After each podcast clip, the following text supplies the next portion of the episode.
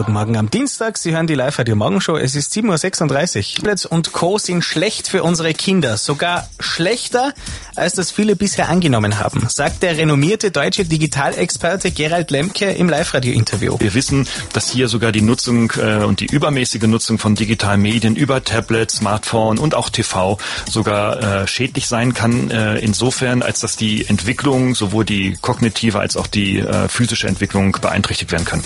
So, was heißt das jetzt im Klartext? Kinder werden durch Handy und Tablet nicht wirklich gescheiter. Laut Lemke ist sogar das Gegenteil der Fall. Und nicht nur das, auch auf den Körper wirken sich diese digitalen Medien sehr schädlich aus, zum Beispiel auf die Augen.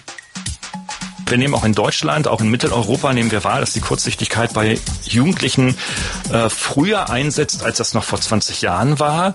Und wenn wir uns vor Augen führen, dass ein Drittel der Jugendlichen bis zu sieben Stunden auf dieses Smartphone oder auf kleine Bildschirme schauen, dann äh, erscheint es beinahe logisch, und das sagen Augenärzte und der Deutsche Augenarztverband ganz, ganz deutlich.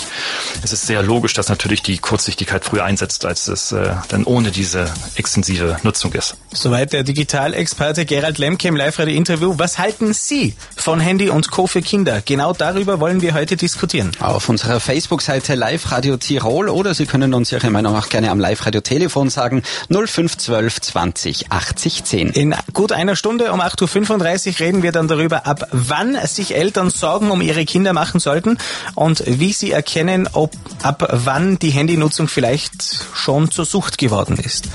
Es ist Dienstag 7.38 Uhr. Guten Morgen, Tirol.